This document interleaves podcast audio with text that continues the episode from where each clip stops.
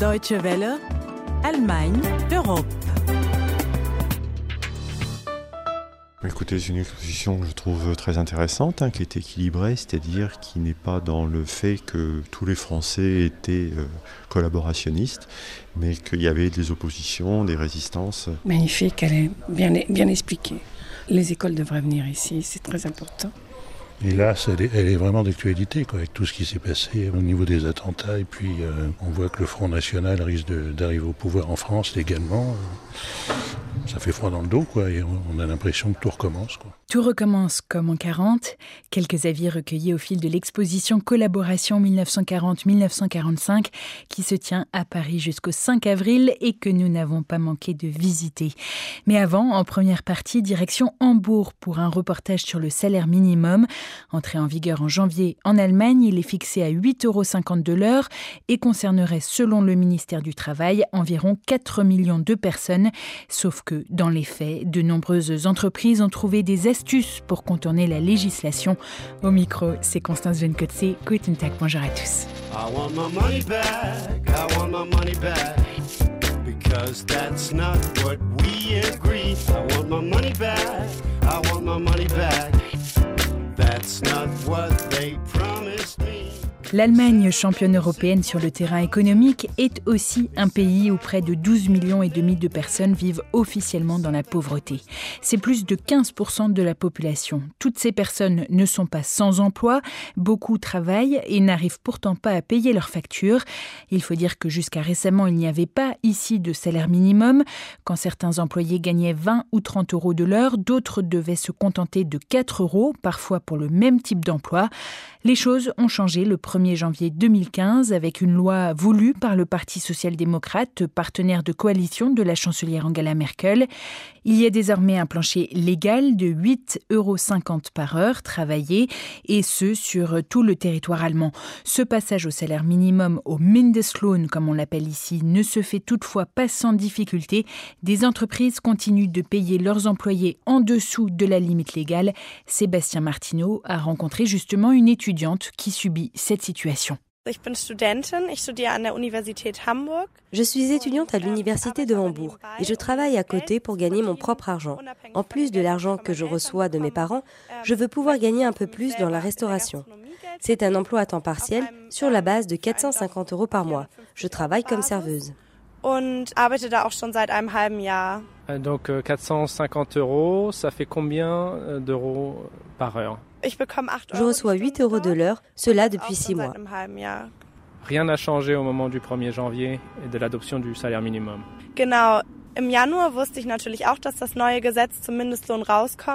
Exactement. En janvier, je savais bien sûr que la loi sur le salaire minimum entrait en vigueur et j'attendais que ma chef aborde le sujet. Je suis payée en liquide, donc en janvier, ma chef m'a convoqué dans son bureau et a voulu que je signe un contrat qui précisait que je recevais désormais 8,50 euros. Par la suite, je suis donc partie du principe que j'allais vraiment gagner ça. Et quand j'ai travaillé la fois suivante, j'ai compté mon argent en conséquence. La chef m'a alors interpellée et m'a demandé pourquoi je prenais plus d'argent que d'habitude. Elle ne m'avait pas donné d'augmentation. Alors j'ai répondu que c'était la loi qui m'avait donné cette augmentation, que ce n'était pas son rôle à elle. Elle a affirmé que ce n'était pas comme ça dans la restauration, que beaucoup de choses sont payées au noir et que ce n'allait pas changer juste à cause d'une loi.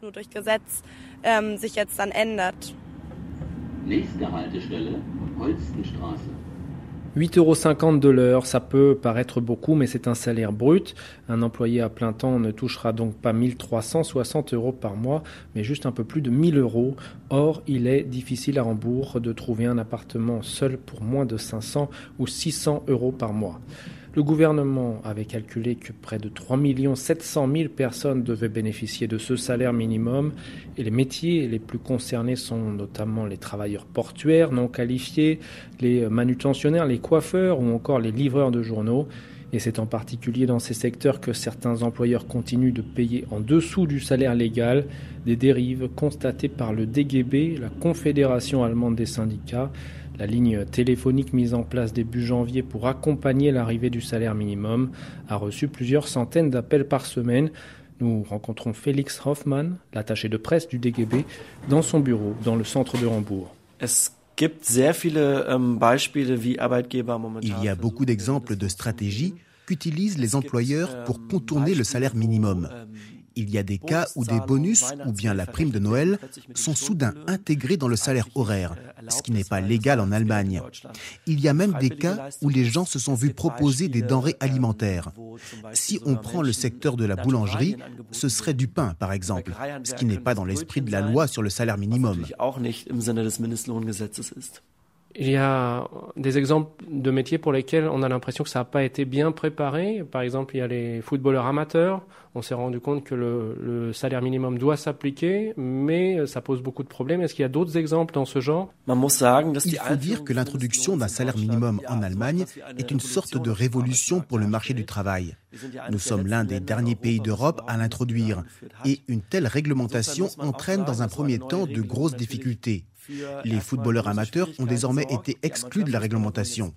Nous, en tant que syndicat, nous insistons pour qu'il n'y ait pas systématiquement des exceptions.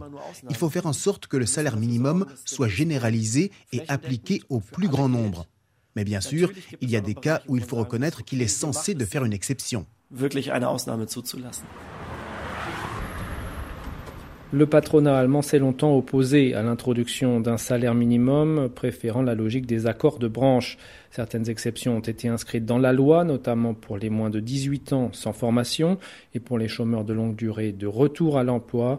Les employeurs se plaignent d'un surplus de paperasse et affirment que le recours au travail au noir va augmenter. Et pour le moment, les moyens pour contrôler les infractions sont limités.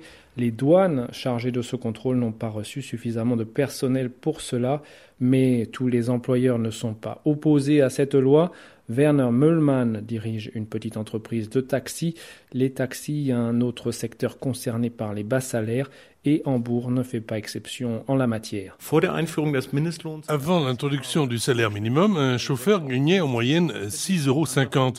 Mais chez nous, les salaires étaient déjà bien supérieurs. Est-ce que personnellement, vous pensez que c'était une bonne chose d'introduire ce salaire minimum?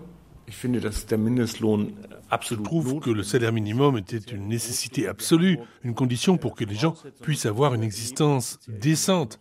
En dessous du salaire minimum, à mon avis, une telle existence n'est pas possible dans une ville comme Hambourg. Et il n'y a sans doute pas qu'à Hambourg que la vie est difficile en dessous du salaire minimum. Werner Möllmann, directeur d'une entreprise de taxi, au micro de notre reporter dans la ville hanséatique Sébastien Martineau, qui, entre la réalisation et la diffusion de ce reportage, a eu le temps de devenir papa. Bravo et bienvenue, petite Pauline. Paris sera toujours Paris, la plus belle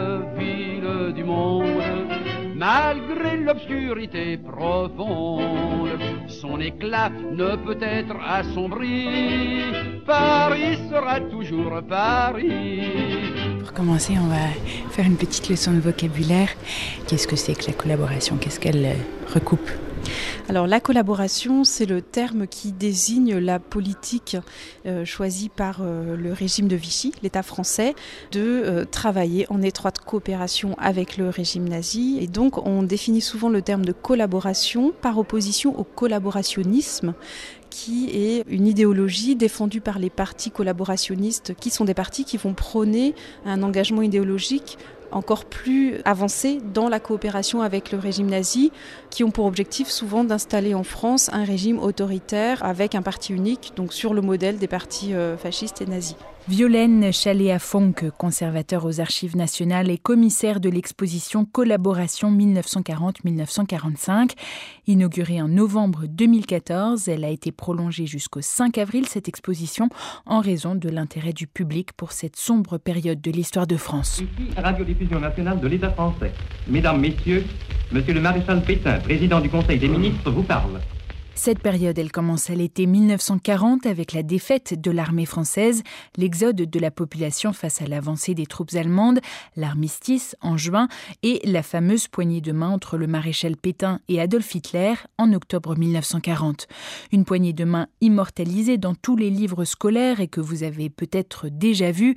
Elle symbolise en tout cas le début de la collaboration, une politique qui, au moins jusqu'en 1942-43, rencontre l'adhésion d'une vastes franges de la population française. Si on simplifie un petit peu, parce que bien sûr on a un, échiquier assez large hein, de réactions, mais la politique de collaboration est une façon euh, de permettre à la France de se redresser après la défaite, de maintenir une certaine marge de manœuvre euh, politique, de euh, sauvegarder son existence en tant qu'État, et que c'est une façon peut-être d'obtenir d'autres choses, d'avoir des conditions de vie un peu facilitées, même si les mois passant, en fait, la population va se rendre compte que justement les choses ne sont pas aussi simples.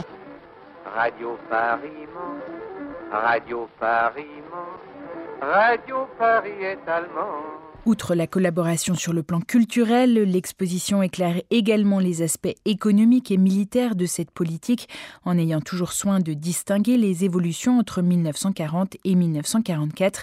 Et puis un autre domaine où le régime de Vichy s'est tristement illustré, c'est celui de la collaboration de ses forces de police, une collaboration qui a devancé parfois les attentes des Allemands, notamment pour ce qui est de la déportation systématique des Juifs ou la lutte contre les communistes et les résistants. Comment expliquer ce zèle? La réponse de Violaine Chaléa-Fonck. À chaque fois, on a une conjugaison entre effectivement la conviction de certaines personnes, les personnes qui tiennent euh, le pouvoir, qui ont les plus hautes fonctions dans ces organismes, et la volonté de bien faire son travail de la part d'un certain nombre de fonctionnaires français. C'est là qu'on voit l'importance à la libération du travail d'épuration administrative et d'épuration judiciaire, puisqu'il va s'agir de faire la part entre les personnes qui ont vraiment agi de façon extrêmement volontaire et sur la base de conviction, et puis les personnes qui ont été euh, soumises à des ordres, qui se sont laissées impressionner par euh, leur euh, hiérarchie ou par les mesures de rétorsion promises en cas de, de non-obéissance.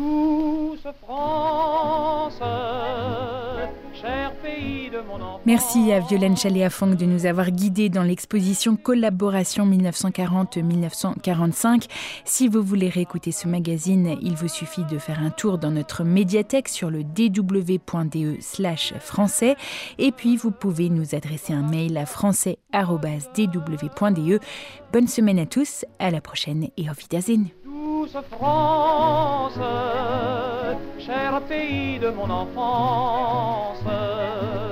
Bercé de tendre insouciance.